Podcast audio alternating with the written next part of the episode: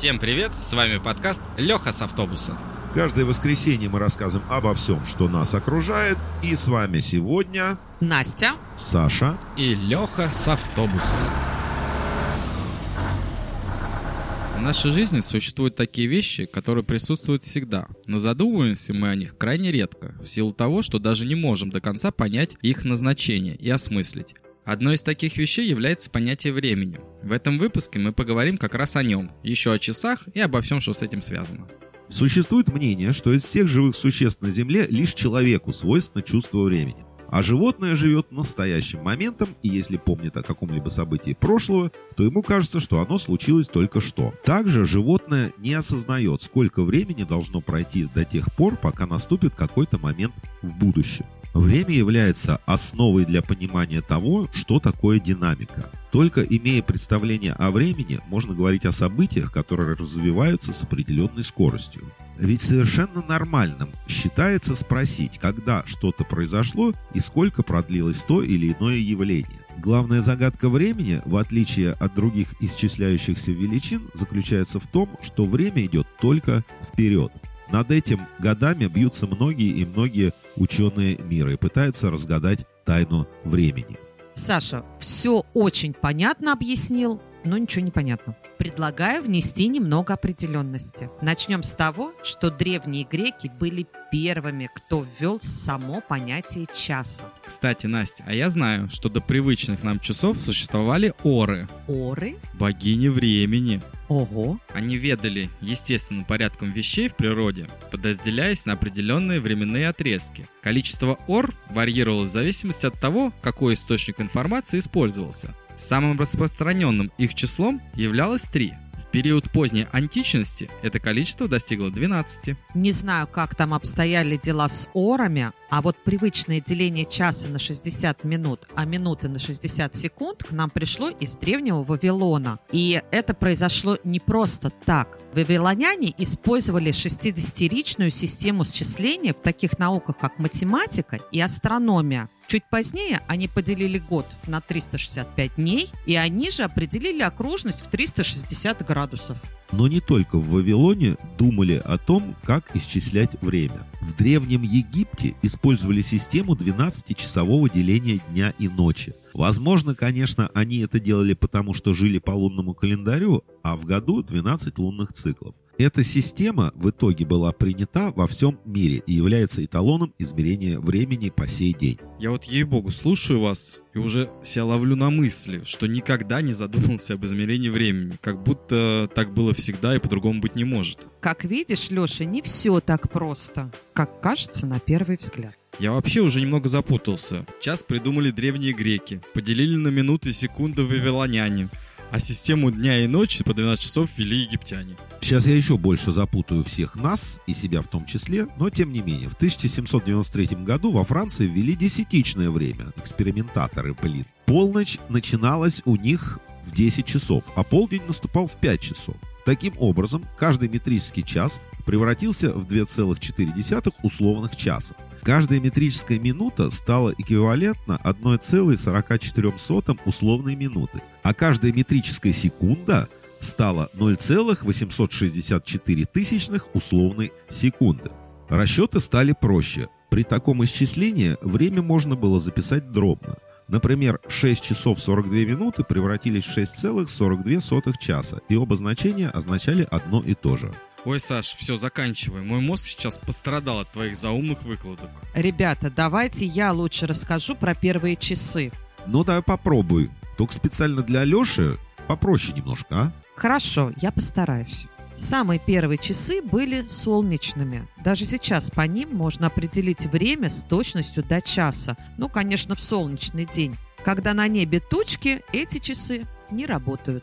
Механизма у этих часов не было был некий указатель, вбитый, предположим, в землю, и вокруг него расположен циферблат.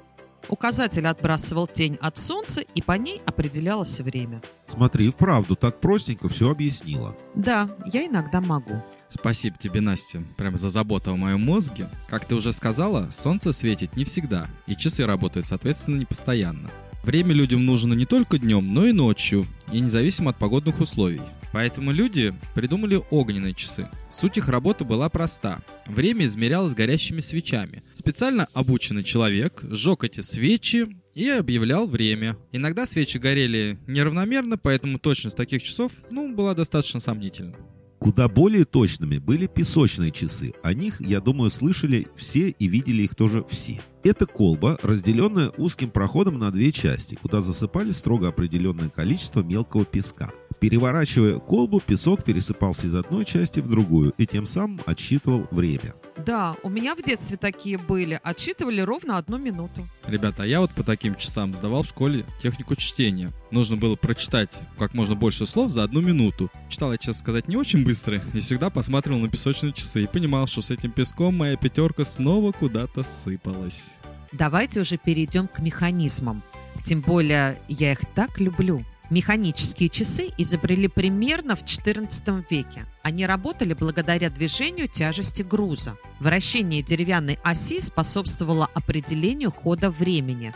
Ось функционировала за счет постепенного разматывания каната под влиянием тяжести камня по принципу действия гири. Период колебаний зависел от количества движущей силы. Громоздкие элементы обладали тяжелой массой, поэтому скорость трудно было регулировать. Да и точность э, все-таки хромала. 1335 год – официальный день рождения первых механических часов. Они были установлены на башне дворца Виконта в Милане. Настя, можно я добавлю? Самые старые часы в Европе на данный момент находятся в Гродно, Республика Беларусь. Они отсчитывают время уже как 500 лет. Вы только представьте, 500 лет все тикают и тикают, тик-так, тик-так, тик-так. Ну, соответственно, с появлением часов люди задумались, как сделать так, чтобы время всегда было у них в кармане. И нашелся человек, который это сделал. Изобретатель по имени Гюйгенс. Он запатентовал карманные часы в 1675 году. А вот первые наручные часы были женскими. Правильно. Все самое удобное должно быть для нас, для девушек. Но женскими они были лишь потому, что ходили не очень точно. А происходило это из-за огромного количества драгоценных камней, которыми они щедро были украшены. Но вы же понимаете, что любой уважающий себя джентльмен просто не мог позволить себе непунктуальность. Поэтому мужчины пользовались часами карманными. Ну и ладно, зато красиво и бриллиантами сверкают. А такие камушки женщин делают счастливыми, особенно если их дарит любимый человек. И вообще, счастливые часов не наблюдают. Ну знаешь, Настя, в Саудовской Аравии у башни Абрат Альбейт невозможно часов не наблюдать. Это самые большие часы в мире. Их циферблат, только представьте, 43 метра в диаметре. Расположены они на 600-метровой высоте, где-то приблизительно на уровне 120 этажа. Длина минутной стрелки, вы только вдумайтесь, 22 метра, а часовой 17 метров. Часы видны на расстоянии 30 километров. Получается, практически из любой точки города такой раз, зачем тебе наручные часы? Просто посмотри в небо, и там есть время. Вы только представьте их размеры. Ну, знаешь, Леш, тут размер не имеет значения. Большие часы не значит правильные. Самые точные маятниковые часы в мире создал в 1954 году советский изобретатель Фетченко. Их погрешность составляет всего 3 десятитысячных секунды за сутки. И снова русские всех сделали. Так и должно быть. Но, конечно, на этом изобретение различных вещей с часами не остановилось. Поэтому со временем появились электронные часы, электронные часы с подсветкой, электронные часы с музыкой, электронные часы с музыкой и подсветкой. Помните, были такие часы, как они назывались? Электроника, наверное, где было очень... А, не-не, они назывались Монтана. Монтану Где было куча-куча мелодий. 15. Такие дзик-дзик-дзик-дзик-дзик. 15. Вот, даже 15 Саша знает. Ну, Саша вообще, в принципе, нас много знает, потому что он фанат часов, особенно часов с боем. Настя, вспомни, когда мы ездили к нему в гости на дачу, его знаменитые часы. Бом-бом-бом-бом. которые бом-бом делали даже ночью. И некоторые личности не могли под эти часы спать. Помню. А между прочим, даже есть такие часы с боем, они, правда, не механические, а электронные, которые на ночь специально программируются и бой отключается. Это же совершенно неинтересно. Зачем тогда? Они нужны. Вот и я про то же. Терпите, бом-бом. Ну, я думаю, что ни для кого из вас не секрет, что последние несколько лет появились умные часы, через которые можно не только узнавать время, но и писать сообщения, звонить, слушать музыку и платить даже ими в магазине. Ну а я все равно вот вспоминаю с особым теплом, помните, в детстве были такие командирские часы. Достаточно редкие, доставались они в основном от каких-нибудь дедушек, механические, ну, была прям круть крутая, считалось, командирские часы. Командирские часы, между прочим, купить было нельзя. Это уже потом можно стало. А сначала нельзя. Их вручали как особую награду для особо отличившихся. Поэтому командирские часы до сих пор в почете и стоят они недешево. В общем, друзья, сама сущность времени до сих пор остается одной из главных загадок мироздания. Было множество попыток остановить или ускорить время. Люди до сих пор мечтают перемещаться во времени, но пока все попытки не увенчались успехом потому что время самотечно и не подвластно человеку. Недаром времени посвящены много фильмов, песен и литературных произведений с мистически-философским подтекстом. В заключение хочу сказать, не наблюдайте за часами, будьте счастливыми и главное не опаздывайте. На этом у нас все, всем пока.